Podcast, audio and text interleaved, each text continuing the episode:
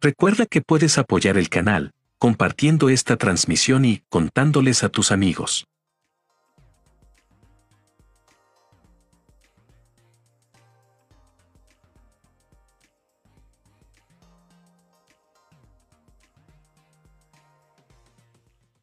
Mientras empezamos, puedes escribir en el chat. Cuéntanos desde dónde estás conectado. Desde Pitalito Huila. Estrella Vial del Sur Colombiano está emitiendo en Redijo Multimedia.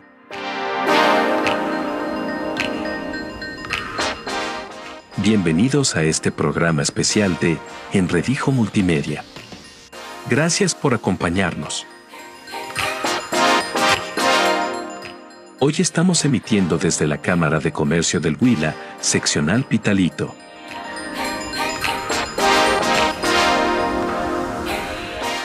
En el marco de la versión 55 de la Feria Nacional Artesanal.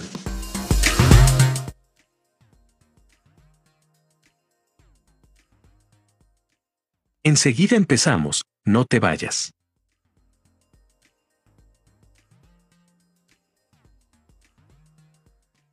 Recuerda que puedes apoyar. Señoras y señores, amigos de todo el mundo, un saludo cordial desde el Centro Empresarial Sur Colombiano de la Cámara de Comercio del Huila, aquí en el municipio de Pitalito, escenario de la 55 quinta Feria Artesanal de esta ciudad que desde el viernes anterior tiene lugar y que cumple con el calendario especial en el segundo, eh, el segundo puente festivo del mes de noviembre. Hoy, con invitados especiales, les damos la bienvenida a esta transmisión especial de Enredijo Multimedia, la cual también podrán ver a través de TV Noticias del periodista José Ignacio Valencia en la ciudad de Neiva y la página oficial de la Fundación Cultural Tierra Viva aquí en el municipio de Pitalito. Es un placer compartir con todos ustedes aquí en este bello escenario donde se reúnen los artesanos de todas las regiones del país con todos los oficios, con todas las técnicas artesanales, en una de las más importantes exposiciones de su género en nuestro país. Hoy eh, se ha programado un conversatorio especial para profundizar sobre uno de los productos que están expuestos aquí en este escenario y que forma parte de la artesanía tradicional muy conocida aquí en nuestro país. Se trata de las máscaras del departamento del Putumayo. Vamos a tener la oportunidad de compartir con eh, una de las artesanas eh, expositoras que ha venido aquí al municipio de Pitalito y que quiere pues eh, contarnos de qué se trata, cuál es digamos la cosmovisión que hay alrededor de este producto artesanal en un conversatorio que estará orientado por el periodista y psicólogo del municipio de Pitalito, Ricardo Ayerbe González. Bienvenidos todos a este conversatorio. Saludo especial. Ricardo, lo dejo para que inicie usted este conversatorio con nuestra invitada especial. muchas gracias, eh, Gerardo, muy gentil y queremos saludar de una manera muy especial a todos los amigos, seguidores y televidentes de este canal. Igualmente saludamos a esta hora a Jimena Jojoa, quien es artesana venida desde Sibundoy, Putumayo, y que pues nos va a hacer hoy digamos un recuento de qué es lo que está haciendo ella con respecto a sus obras eh, relacionadas con las máscaras, máscaras o antifaces, como también se le conoce. Quiero eh, saludarla muy cordialmente. Jimena, agradecerle que esté aquí con nosotros en este espacio. Muchas gracias. La verdad, la gratitud es para ustedes, para toda la población de Pitalito que han abierto y han dinamizado este espacio. Muy bien, muchas gracias Jimena de nuevo y a Gerardo y a todos los amigos de este canal. Eh, los invitamos para que sigan con mucha atención este diálogo que vamos a sostener con Jimena Jojoa. Jimena, eh, cuéntenos eh, con respecto a su procedencia, usted de qué lugar específicamente es del Putumayo. Bueno, yo soy del municipio de, de Sibundoy, el municipio integra a la zona denominada Valle de Sibundoy del departamento de Putumayo y mi ascendencia es Camtra, Camtra Villa, eh, de, de, allá del municipio. Jimena, ¿usted es la primera vez que viene a esta feria artesanal de Pitalito o ya ha venido en otras oportunidades? Es la primera vez que vengo, pues la asociación ya había participado creo en otras ferias en fechas anteriores, pero eh, mi presencia sí es primera, primera vez. ¿Qué tipo de elementos, de piezas, de obras eh, artesanales ha traído usted a esta exposición de Pitalito? Bueno, trajimos la línea, nuestra especialidad es la talla en madera de sauce, eh, con aplique en Shakira. También trajimos una, una, línea que está innovándose mucho, que son las mandalas, también con aplique en Shakira y aplique de tinte natural. También trajimos como una línea social que la estamos impartiendo, que es la parte de tejido en Shakira.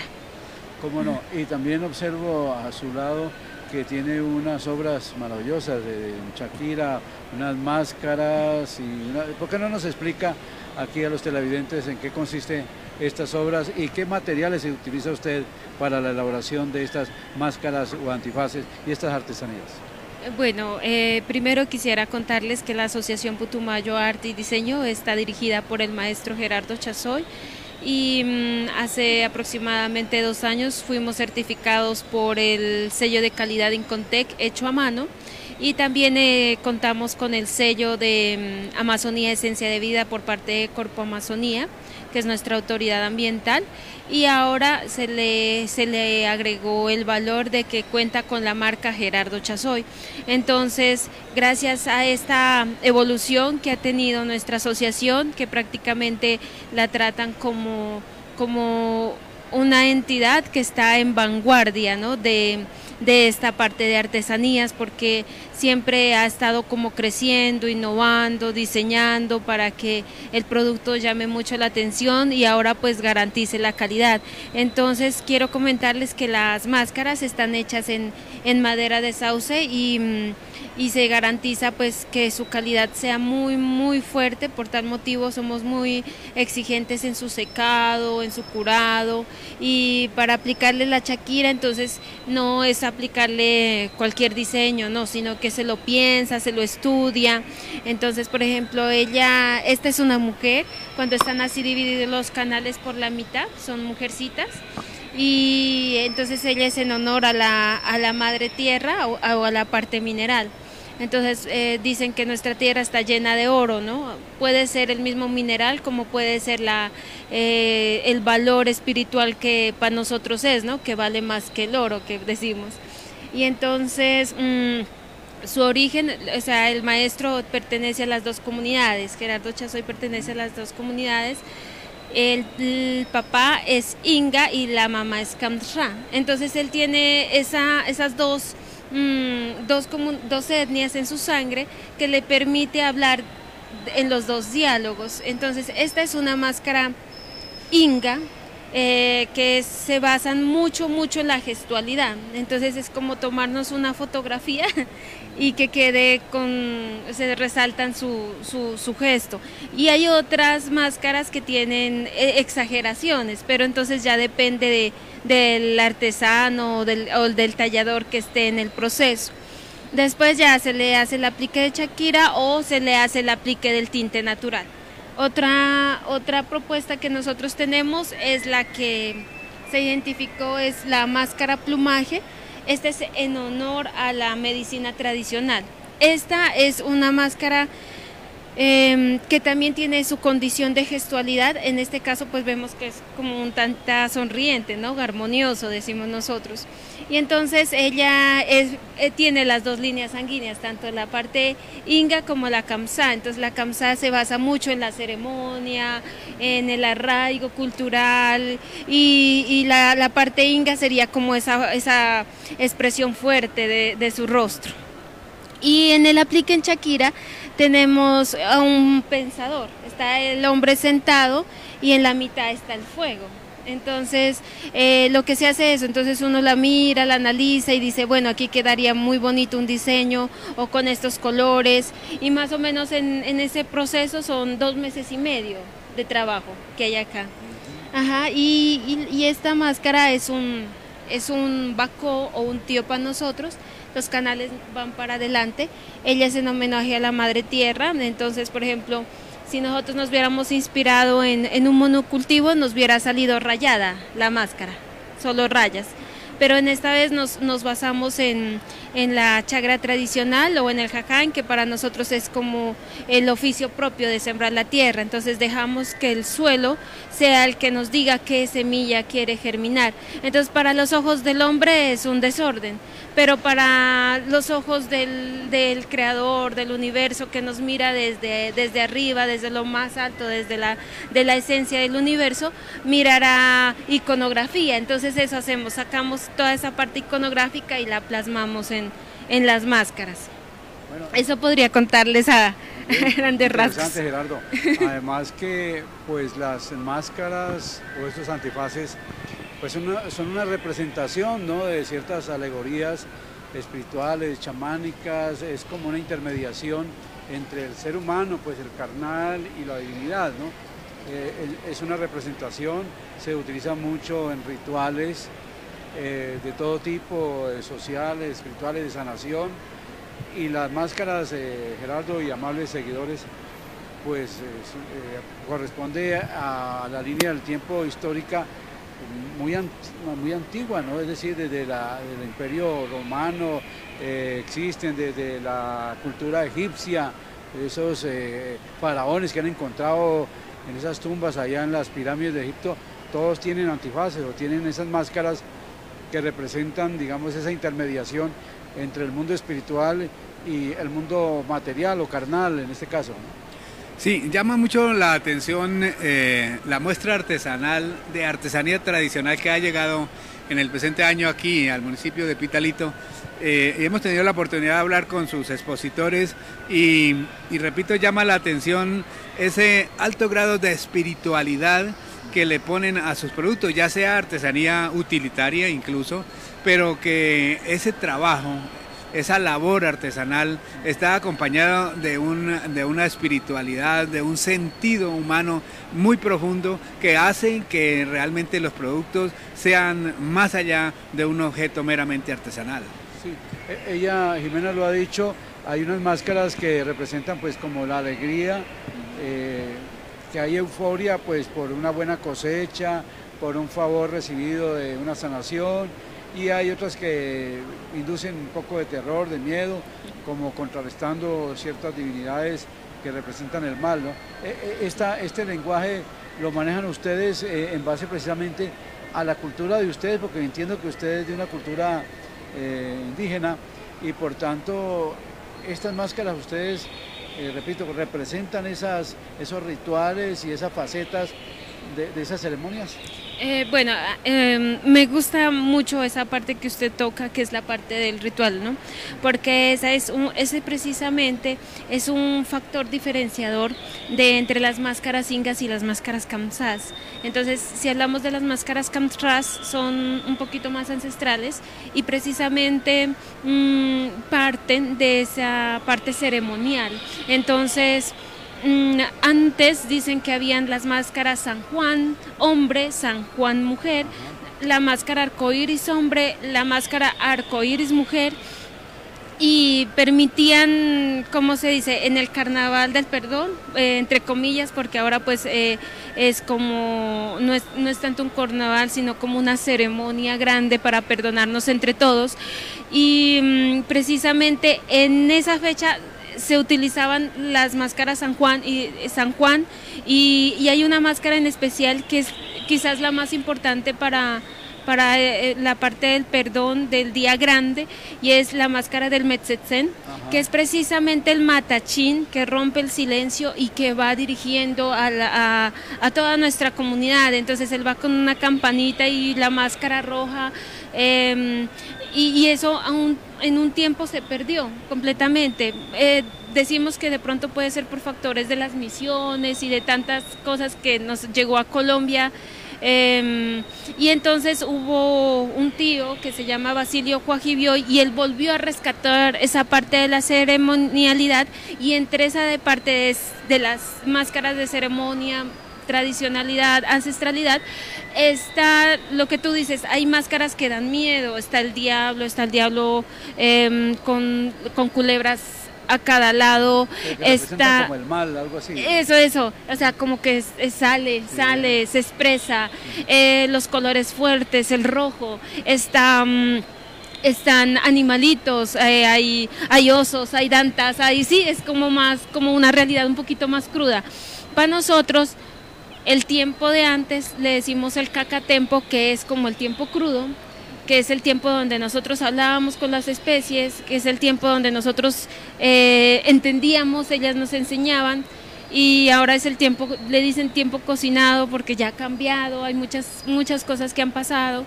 Y en cambio en, las, en la parte de la comunidad Inga es como ese, resaltar esa parte del homenaje a la vida, lo que tú decías, esa gestualidad, eh, los, gestos grotescos, la risa, el asombro, el, la salud, el samay, el soplo de vida.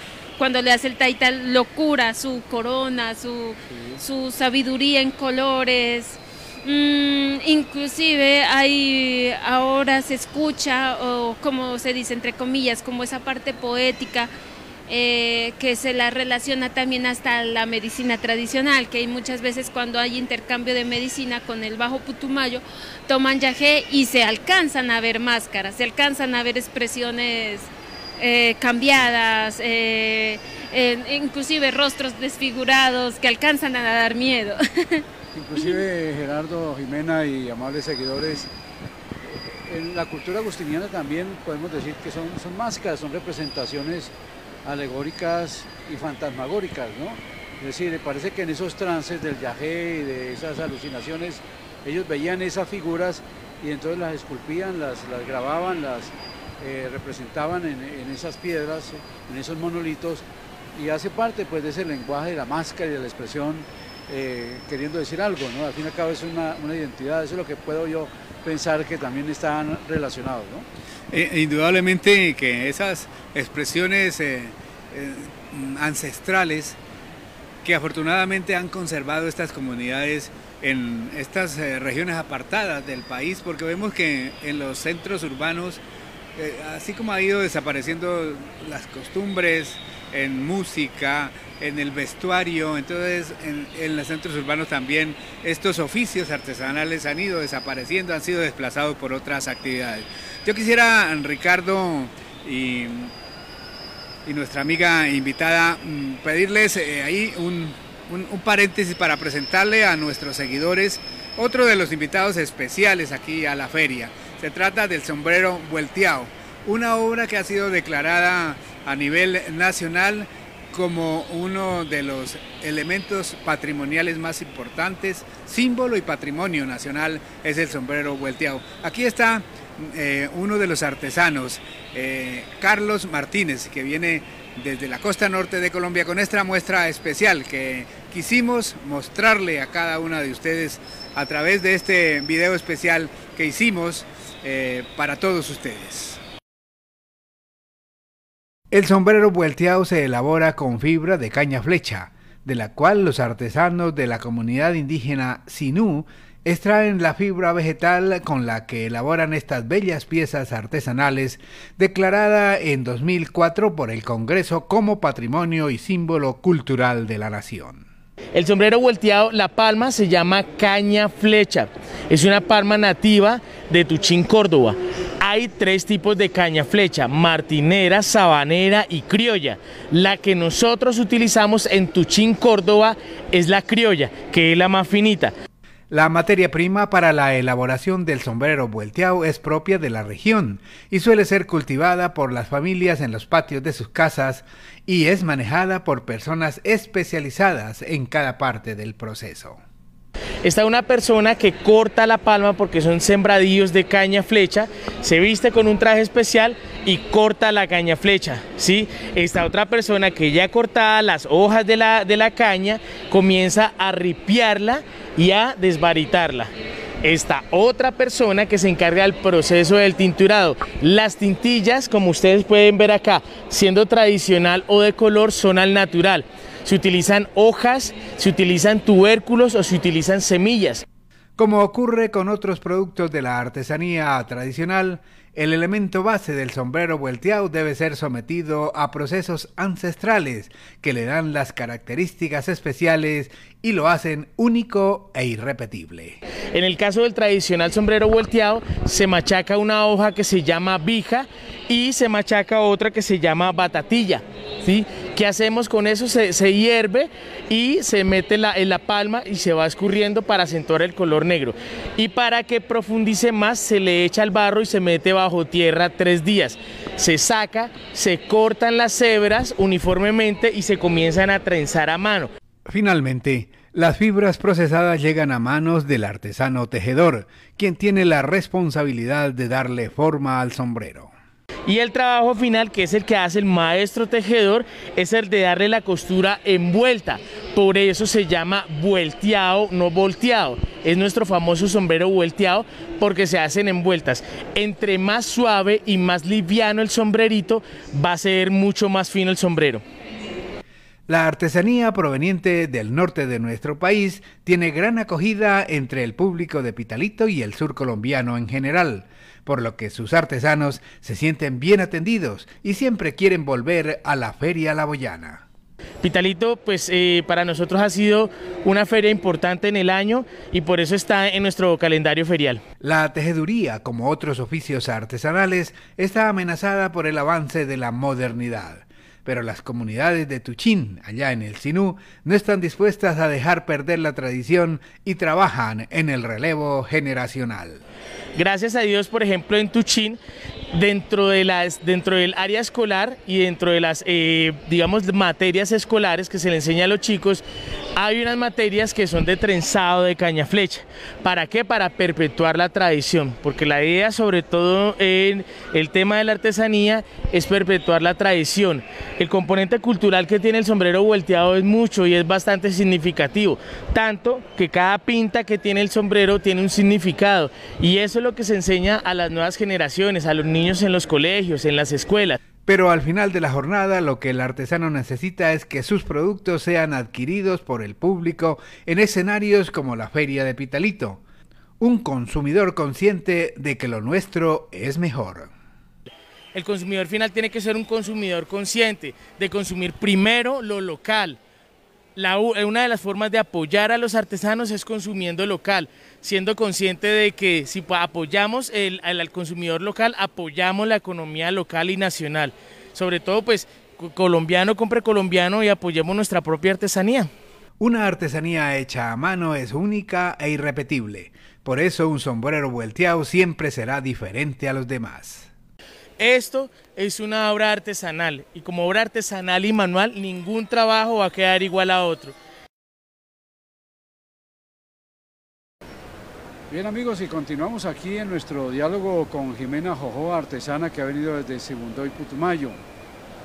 Este es el espacio El Enradijo Multimedia, que origina su transmisión desde el municipio de Pitalito para todo el mundo a través de la magia del Internet.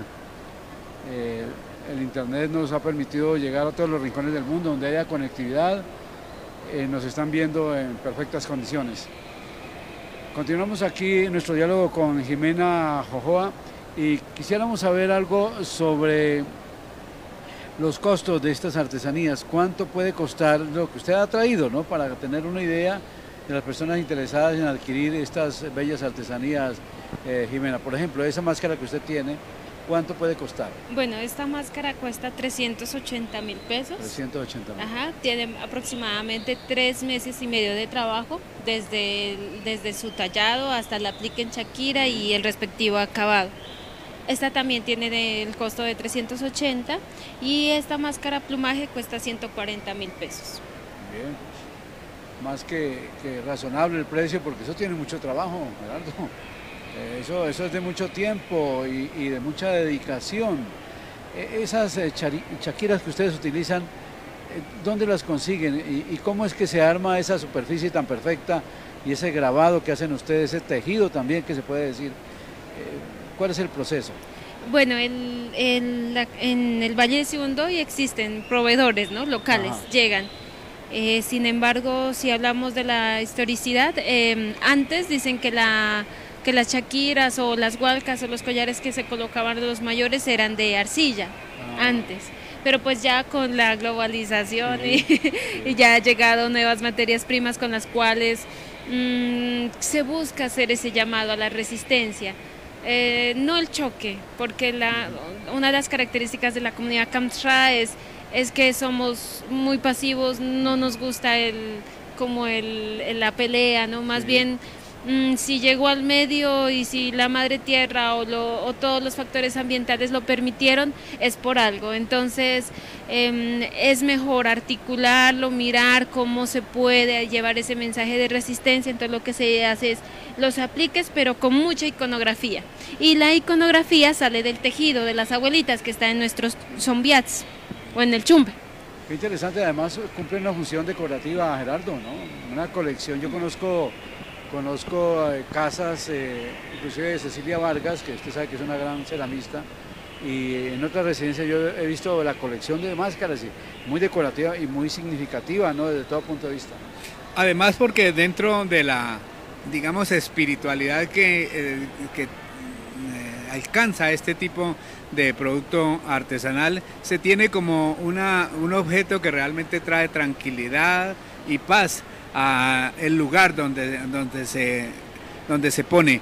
Eh, ayer coincidencialmente eh, en nuestro trabajo de preproducción de esta transmisión hablábamos con Jimena allá en el, en el sitio donde está ubicado su stand y nos contó muchos detalles que, que de pronto han quedado por fuera de esta conversación y los invitamos para que vean este, este video especial que hicimos con, para mostrar ese tipo de molestia, aflicción, burla, deformaciones, afloraciones del inconsciente, que son los que transmiten estas, estas máscaras cuando uno tiene la oportunidad de verlas detenidamente. Hay un, un, amplio abanico de expresiones, desde la tristeza profunda, digámoslo así, hasta la máxima expresión de la alegría, ¿no? pasando por la, el terror, pasando por la angustia, por... Eh, eh, las máscaras que sugieren la existencia de seres fantasmagóricos, eh, de otros mundos, en fin, una variedad eh, muy grande de, expresiones de tipo facial. Bueno, para nuestros seguidores este video especial que hicimos por Enredijo Multimedia. Bueno, nuestra asociación se llama Putumayo Arte y Diseño, somos 10 integrantes y nuestra especialidad es hacer máscaras talladas en madera de sauce con aplique en Shakira y tinte natural. Esa es como la línea fuerte, ¿no? que es como hacerle un homenaje a la vida. Se ha aprendido a partir de la ancestralidad de nuestros mayores. Y ya mm, en segunda línea está la parte de tejido en Shakira y tercera línea ya está la parte de mandalas con aplique Shakira y tinte natural también. Los curiosos objetos que representan las vivencias y las costumbres de su cultura están hechos para generar armonía, tranquilidad y paz en los espacios donde se pongan, ya sea en la casa, la oficina o cualquier otro sitio de trabajo. Bueno, lo principal lo, se podría decir que es como rescatar nuestros oficios tradicionales y mm, lo otro es seguir y fortalecer la armonía o los espacios de, la casa. Eh, o sea, si usted tiene una máscara en su espacio, armoniza ese espacio porque está prácticamente eh, como es un trabajo manual que requiere más o menos tres meses y medio, entonces lleva toda esa armonía bonita a su hogar. A pesar de ser objetos de madera y de venir de una zona selvática como la Amazonía, sus productos son elaborados con criterios de responsabilidad ambiental, cuidando siempre a la madre naturaleza.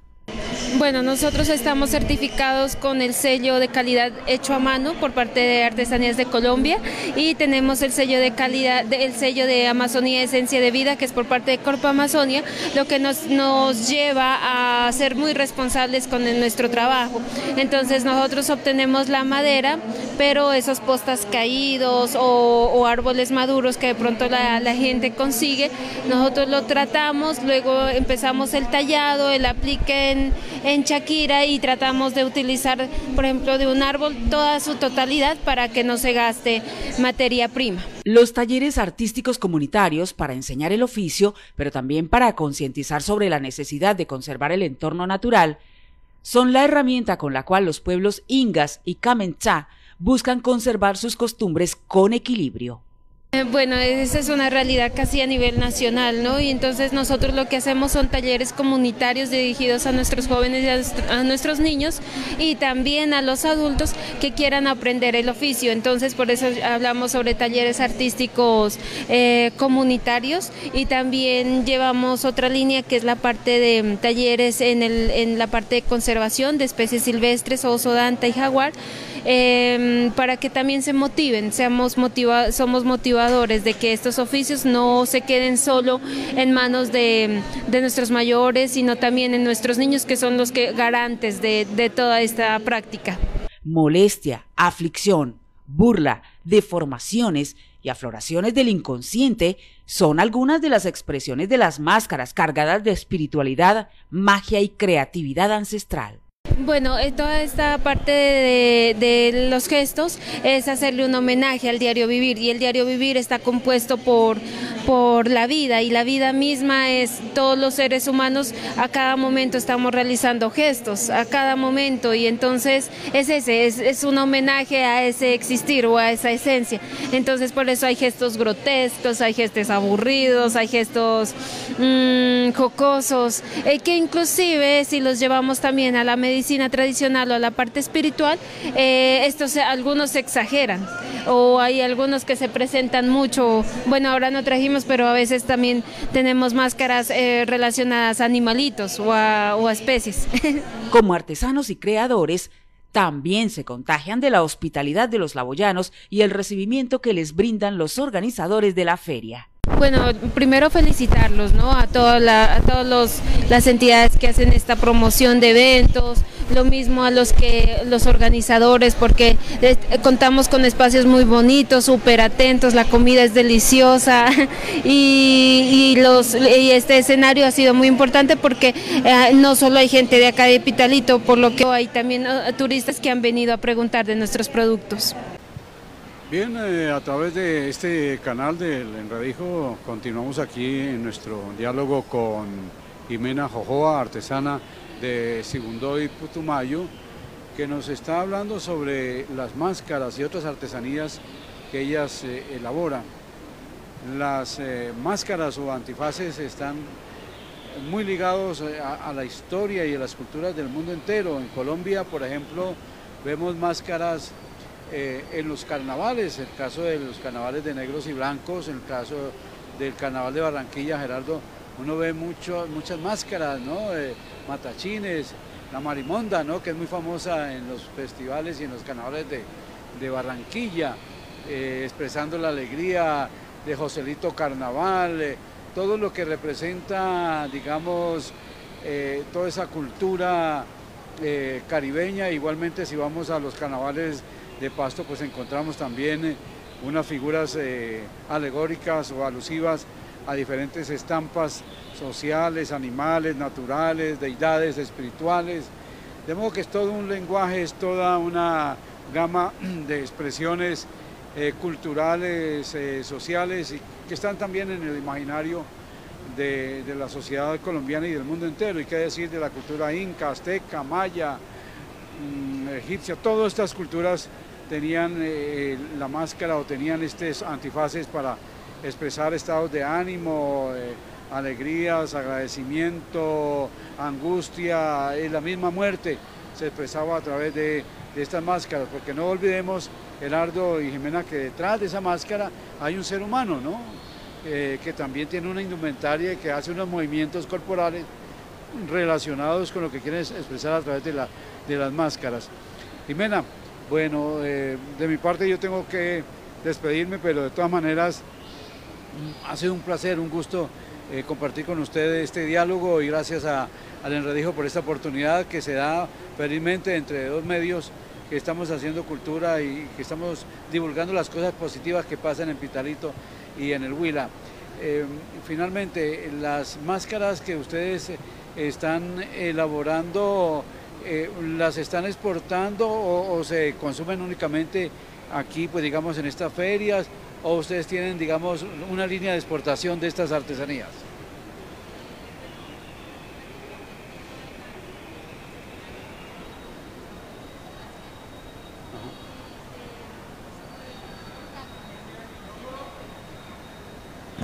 se mueve ahí se mueven contactos y mm, entonces eh, una persona le pasa a otra, es como el voz a voz y entonces ellos nos, nos permiten llegar a otros países o a otras personas, pero así directamente una línea para exportación no la tenemos.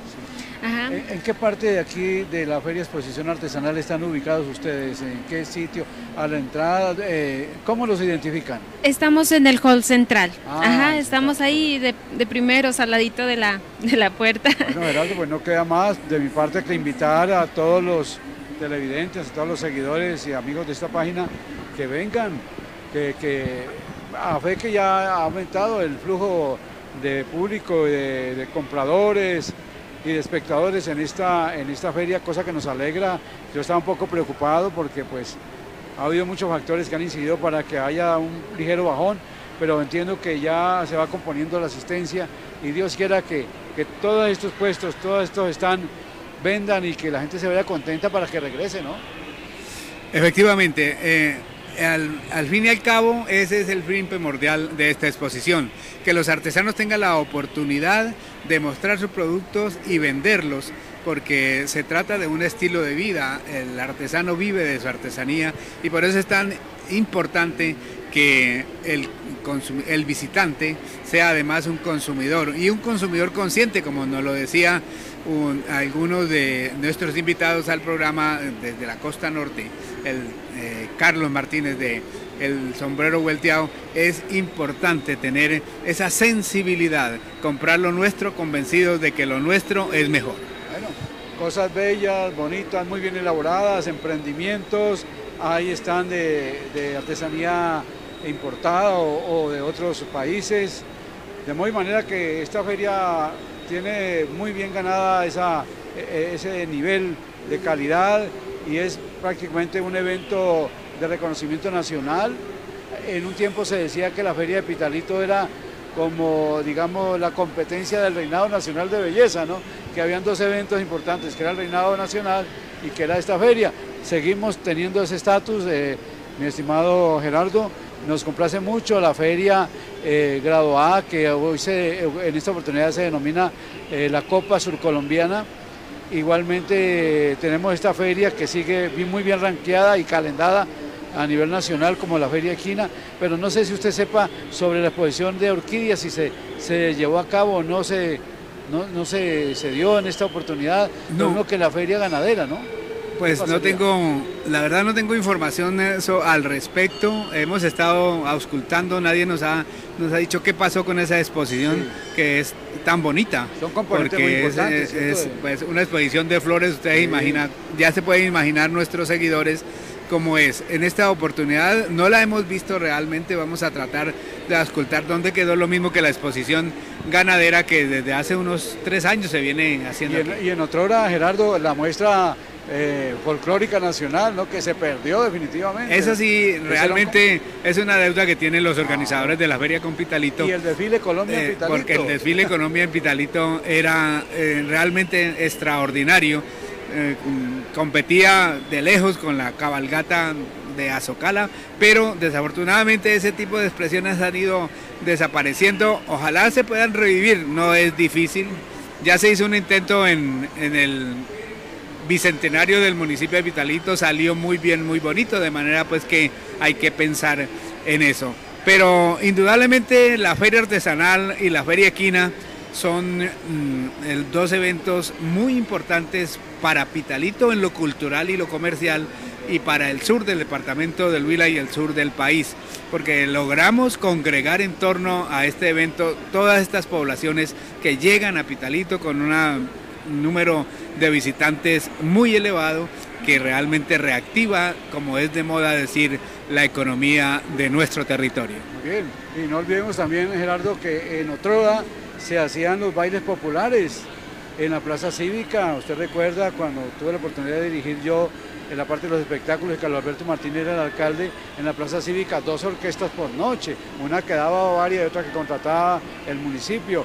Eran eh, dos orquestas por noche durante tres, o sea, seis orquestas de lujo y eso también se desapareció, infortunadamente. Ojalá que podamos recuperar todos esos componentes de la feria que, hacen que venga más gente y que haya más dinamización de la economía, eh, porque Vitalito ofrece productos y servicios. Necesitamos gente que ocupe las camas de los hoteles, que vengan a, inclusive a San Agustín, que, eh, consumen, que consuman aquí las artesanías que producimos, que son de las buenas artesanías que se producen en materia cerámica, ¿no? Indudablemente, pues Pitalito no solo es la sede de la feria, sino que es epicentro artesanal muy importante por eh, las características de la arcilla, la boyana, por la capacidad y destreza de nuestros artesanos. Bien, pues agradecemos a, Ricardo Ayerbe que haya querido eh, ser el moderador de este este conversatorio tan importante, pero le pedimos a nuestra invitada que nos acompañe unos minutos más para seguir hablando de, su territorio, de, su oficio artesanal, pero también de las experiencias que tiene como expositora en otros lugares del país para que nos cuente esas experiencias. Mm, ayer eh, eh, en el segundo día de la feria tuvimos la oportunidad, Ricardo, de hablar con eh, otros representantes también de, los artesanos tradicionales de la costa norte, eh, la comunidad Cancuamo de eh, la Sierra Nevada de Santa Marta, que elabora esos lindos productos en lana de ovejo y también en fique, que ellos mismos cultivan y procesan.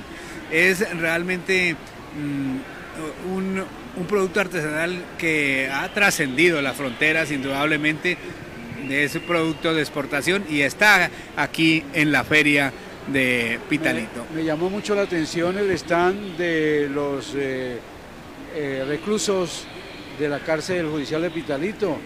Están haciendo una, unas artesanías muy bellas, unos, unos bolsos muy hermosos y otras artesanías. Eso, eso le alegra a uno, ¿no? Que estas personas se estén rehabilitando y que estén haciendo cosas útiles. Pues muchas gracias. Eh, Gerardo, por invitarme y, a la organización de la Cámara que me ha invitado para que tengamos un diálogo franco, sincero y técnico eh, con eh, una representante de la artesanía del Putumayo, de Sibundoy específicamente, a Jimena Jojoa. Gerardo, gracias también por permitirme compartir estos micrófonos y estas cámaras de su medio de comunicación. Y para ti, mi estimada Jimena, muchas gracias por haber estado usted atenta a estas inquietudes y choque los cinco, ¿no? gracias a usted y gracias a todos, mil veces. Eh, no me cansaré de repetirlo, es, es un evento muy bien organizado y han estado muy pendientes de nosotros. Muchas gracias. Bien, bien, pues ahora los invito, los dejamos con esta mm, eh, eh, producción de Enredijo Multimedia acerca de los bolsos Cancuamo, que tienen también su presencia aquí en la Feria La Hoyana. La Asociación de Artesanas Indígenas Cancuamas Azoarca llega desde la Sierra Nevada de Santa Marta con una interesante muestra artesanal que por supuesto incluye las mochilas cancuamos, que preservan las raíces culturales de su etnia. El grupo está conformado por artesanas oriundas del resguardo indígena Cancuamo, ubicada en el norte del municipio de Valle Dupar, desde donde llegan con productos elaborados en fique, lana de oveja y otros materiales provenientes de la naturaleza. Hemos traído mochilas elaboradas en fique, eh, mochilas elaboradas en lana de ovejo, como esta, en lana cachaca, como esta, mochilas grandes, pequeñas, mochilas en llaveros, eh, varias, varios productos y diferentes precios. La Asociación de Artesanas Cancuamas es titular de la marca colectiva Conqui para las mochilas y otros productos artesanales. El trabajo artesanal de los cancuamos ocupa a todos los miembros de la comunidad, pero cuando se trata de crear y darle un terminado fino y de alta calidad a sus productos, son las mujeres quienes toman el control. La materia prima del fique, pues es una, una fibra que hay que sacarla eh, lo hacen comúnmente los macaneros y de ahí hacemos el proceso de hilado, colchado y luego ya se empieza a tejer la mochila. Hay diferentes diseños. Ese es un tejido en lata. Tengo aquel eh, tejido en diseño como aquellas que están allá. Este es un diseño. También es un proceso bastante larguito que tenemos que hacer las mujeres. En esta comunidad, como en la mayoría de productores artesanales tradicionales, las creaciones son elaboradas a mano, conservando las tradiciones ancestrales. Pero cuando se trata de comercializar, la asociatividad es una innovación que les ha dado muy buenos resultados. Todo, todo lo venimos haciendo a mano y bajo la entidad de la empresa de Azoarca. Ella es la que nos patrocina ahorita mismo al mercado todo esto, de andar en ferias y eso. Para esta organización, la Feria Artesanal de Pitalito se convierte en una ventana muy importante para dar a conocer y vender sus productos, por lo que ya son visitantes asiduos a nuestro evento ferial. Sí, señor Estado, ayer estuve acá y hoy también pues un poco tranquilo, pero gracias a Dios vamos de a poco. ¿Qué es lo que más le gusta a la gente de este tipo de productos? Eh, acá hemos traído lana y fique y he visto que la gente le llama más la atención la lana que el fique. Tal como ocurre en otras comunidades, el oficio artesanal tiende a perder interés para las nuevas generaciones, por lo que los cancuamos ponen en marcha estrategias educativas para enseñar a sus niños y jóvenes las técnicas y secretos de su ocupación ancestral. Sí, señor. Eh, ahorita mismo estamos eh, tratando de motivar más artesanos y artesanas porque se había como que estado perdiendo la, tradición, la cultura, pero gracias a Dios ahí vamos de a poco eh, motivando a nuestros artesanos para que sigan tejiendo la mochila. Las niñas tejen bastante, los niños están tratando de dar clases mayores para que ellos aprendan poquito a poco y así están en ese proceso, están allá en la etnia. Eh, van a, las, a los centros de reuniones eh, tradicionales y allá los, los mayores enseñan ese proceso.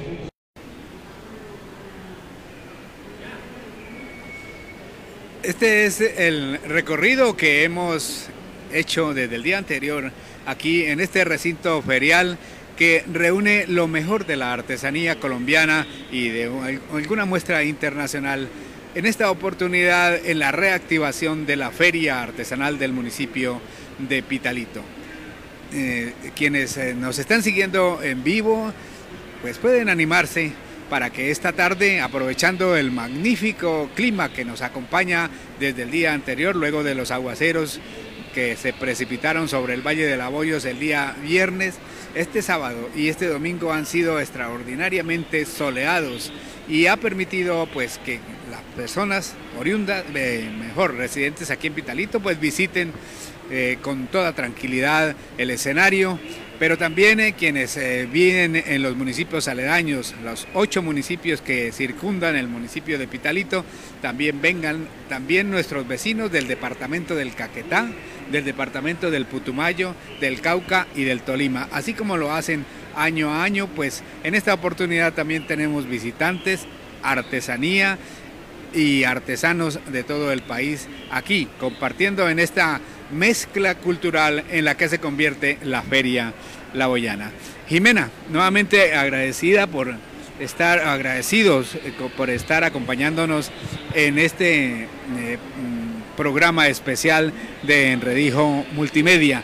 Eh, quisiera que nos hablara un poco de las, de las etnias, de los pueblos que habitan el Valle del Sibundoy y que además de máscaras, además de los trajes especiales, pues son todo un pueblo lleno de tradiciones. Cuéntenos algo más de, esas, de esos pueblos habitantes del Valle del Sibundoy. Bueno, en el Valle del Sibundoy existen las dos comunidades indígenas que son pues de manera milenaria, eh, además de la comunidad Kamtra y de la comunidad Inga, también han llegado a nuestro territorio otras comunidades como los Pasos, los Quillacingas, mm, también nos han demostrado esos oficios propios que ellos tienen, eh, recuperación en su lenguaje, de sus tradiciones. Entonces prácticamente estamos en un territorio, nosotros le decimos Benveluar, que es un territorio sagrado Entonces mm, compartimos ese territorio, compartimos toda esa magia de nuestro, de nuestro lugar donde vivimos con otras comunidades indígenas y me permito contarles que dentro de la comunidad Kamsra hay oficios propios, tanto lo de tallado, lo de tejido, que es con la escritura viva que tenemos de la iconografía de nuestras abuelitas que han pasado pues de generación en generación. Está la gastronomía, eh, están ceremonias como el carnaval, el que es el carnaval del perdón o el del día grande y está nuestro vestuario, está nuestro gobernador, em, y hay otras ceremonias que ya son de índole familiar, corte de cabello, casamientos. Algunas se han perdido, ¿no? Por la parte de las misiones que han habido en nuestro territorio y todo eso. Pero hay otras que se están recuperando y otras se siguen fortaleciendo. En la comunidad inga es muy parecido a nuestra comunidad pero ellos se caracterizan por ser más viajantes, más eh, reconocen mucho, mucho territorio, eh, pero también así somos como unas comunidades hermanas. Cuéntenos cómo conviven eh, estas, estas comunidades con el entorno natural. Es decir, prácticas como la caza, bueno, la pesca todavía se mantiene porque también es una fuente importante, pero la, la cacería que era tan, tan tradicional, eh, pues ahora está restringida para la protección de muchas especies que están desapareciendo. También la tala de los bosques y todo eso, cómo están conviviendo con esas prácticas que, que pues se proponen no solo por las mismas comunidades, sino por la, eh, el crecimiento, digamos, de la expansión de la ganadería y la agricultura. Eh, bueno, lo que uno puede alcanzar a leer de nuestra, de nuestra historia, se puede decir que en nuestra comunidad indígena mm, había como muy poco consumo de carne, ¿no? Eh, eran muy pocos los, los hermanos indígenas que hablaban de cacería, de verdad que son muy pocos. Y si hablaban de pronto de comer carne, era como el conejo silvestre, el cuy, entonces no, cacería se hablaba cuando llegaban hermanos de otros municipios, de otros departamentos a nuestro territorio y ellos enseñaban a cazar con, con carabinas, inclusive había una historia de un mayor que nos comentaba que cazaban lo que se les atravesara. Entonces dejaron como esa como esa actividad, pero no es muy poca la gente que, mm, mejor dicho, no hay sobre esas sobre ese tipo de, actividad. Eh, más bien eh, existe la historia de que nosotros eh, hablábamos con nuestras especies silvestres como el oso, la danta, el puma, e inclusive se mira que en la oralidad o la literatura de los niños está allí que los animalitos o las especies silvestres eran los que conformaban el cabildo. Entonces que el taita era el oso, que, así los, eh, los rangos de los animalitos.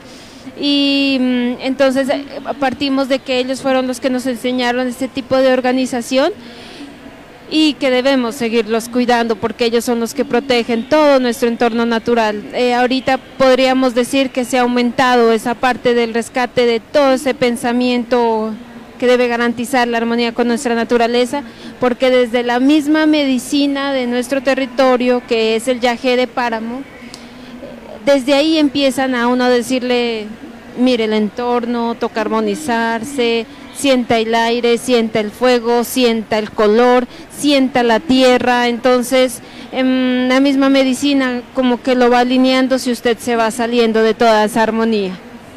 Bien, eh, interesante también conocer cómo están resolviendo pues digamos las comunidades a través de sus gobiernos autónomos, la relación con el gobierno central, con el gobierno digamos eh, también municipal y departamental para obtener ese acompañamiento que necesitan las comunidades para no solo conservar su cultura, sus costumbres y tradiciones, sino también pues para mantenerse en, cuestiones de salud, de educación. ¿Cómo están haciendo ustedes para pues eh, obtener o, acceder a recursos del Estado que les permitan fortalecer sus eh, procesos? Mm, bueno, podríamos hablar como de dos escenarios, ¿no? un escenario podríamos enmarcarlo en el tema netamente institucional, lo que usted dice, están los cabildos, está, mm, y ellos nos, nos representan ante las organizaciones del ente gubernamental. Entonces, por ahí se canaliza mm, eh, estrategias en cuanto a salud, educación, em, vivienda, eh, entonces, e, ese sería como el carácter institucional. Y el otro punto que usted mismo lo toca, que es la parte de los emprendimientos.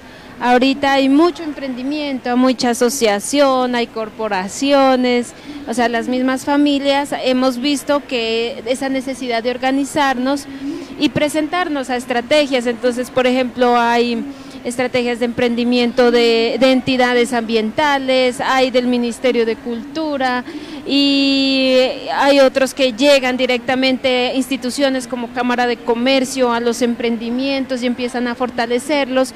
Entonces hay ese camino, hay uno que es el institucional por medio del cabildo y hay el otro que es el institucional directamente con el factor local. Bueno, y hemos querido pues eh, tocar estos temas porque todos tienen que ver con, el, con la cultura, con la preservación, con la conservación de estas costumbres que como ven ustedes eh, son parte fundamental de la identidad y de la cual nuestras comunidades indígenas se sienten orgullosas. Mm, ¿Se sienten ustedes acompañados en el campo cultural, para no extendernos más, eh, en, el campo cultural, en el campo del emprendimiento cultural, ¿se sienten acompañados por la institución colombiana? Eh, bueno, hay una parte fundamental que nos enseñan los mayores y hay que, dicen ellos, que hay que primero revisarse uno mismo. Entonces, eh, uno mismo se armoniza, mira qué emprendimiento quiere encaminar, mira qué es lo que quiere hacer y si está dentro de, lo que le gusta hacer es mucho mejor. Entonces, por ejemplo, si yo tallo, estoy aplicando Shakira, eh, otros estamos organizándonos, y si eso es vida para nosotros, nos vamos a sentir bien, así sea estemos solos o acompañados. Entonces, si hay la posibilidad de que las instituciones nos ayuden, bienvenido sea. No le vamos a decir que no, pero si estamos solitos en el caminar, eh, no hay de pronto apoyo, a veces es, un poquito más complicado, pero estamos haciendo lo que nos gusta. Creería yo que eso ya es una decisión personal eh, a nivel eh, de la asociación. ¿Para qué le voy a mentir? Hemos, hemos recibido apoyos porque nuestro producto llama mucho la atención. Entonces, como ven las instituciones que uno ya está caminando y si, y si no van a estar acompañándonos, entonces ellos saben que lo vamos a hacer. Por ejemplo, ahorita estamos, ya llevamos aproximadamente seis meses en planeación de hacer un homenaje en vida de los maestros, nuestros abuelos. Entonces, hay personas que dicen, listo, les vamos a colaborar, pero hay otras personas que pues dicen, no, miraremos después, pero en nuestro ser, en nuestro Ainán, que es el corazón, lo queremos hacer. Pues eh, esta es una lección que, que nos da. Muchas veces las comunidades tienden a depender de todo, del todo de la institucionalidad, del todo del gobierno, del todo del apoyo institucional. Hay que tener esa capacidad también de resolver nuestros problemas de manera autónoma y sobre todo, como lo hacen las comunidades indígenas, primero lo nuestro, primero nuestra identidad. Sí, señor, así es. Bien, pues estamos terminando ya nuestro eh, conversatorio que ha salido espero que atractivo para quienes nos siguen a través de las redes eh, sociales. Y hablando de este producto artesanal tan bonito, tan interesante y conocer un poco más a profundidad qué es lo que nos quieren expresar nuestros indígenas de eh, el Valle del Sibundoy en el departamento del Putumayo Sur del territorio colombiano, qué es lo que nos quieren decir a través de, estas, eh, de estos elementos artesanales que están viajando por los escenarios eh, feriales, no solo llevando un objeto decorativo, sino una historia de vida para cada persona que quiera admirarlo, sobre todo adquirirlo y comprarlo. Gracias Jimena por estar con nosotros. No, pues de nuevo, muchas gracias a usted, a todo su equipo de trabajo. Eh, se ve que lo hacen con mucha entrega, con mucho amor, se siente esa energía bonita, se los mira dialogando a ustedes y, y eso es bonito porque uno también se contagia de esa armoniosidad. Eh, también agradecerles a todos los que hicieron posible este evento y a la gente de Pitalito que se da la cita acá en este lugar, porque nosotros estamos haciendo el trabajo con mucho cariño, con mucha entrega. A veces el cansancio que de pronto se llega a sentir, eh, eso, eso es como más que satisfactorio porque estamos haciendo algo y, y vemos que lo estamos haciendo bien, que es muestra de la parte cultural y que también le llena de energías a las personas que miran o compran nuestros productos. Pues muy amable de nuevo a usted por traer esta, este mensaje cultural, esta muestra, muestra artesanal aquí al municipio de Pitalito. Nos contaba extra micrófono que están vendiendo mucho, eso nos alegra porque eh, eso quiere decir que la feria atrae a consumidores, a compradores que realmente aprecian una buena pieza artesanal. A ustedes muchas gracias por, por, seguirnos.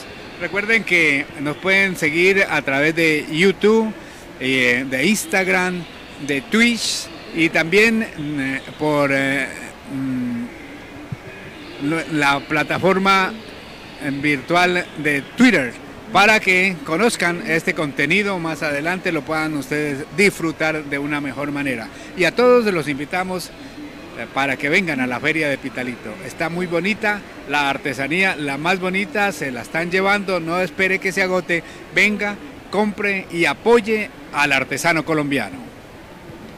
Los acompañamos con muchísimo gusto, yo soy Gerardo Valencia Gutiérrez. En la parte técnica, Jonathan Valencia y Luisa Fernanda García. La cámara estuvo a cargo de Luna del Mar Romero. Muchísimas gracias, nos vemos en la próxima. Desde Pitalito Huila. Estrella Vial del Sur Colombiano está emitiendo en Redijo Multimedia.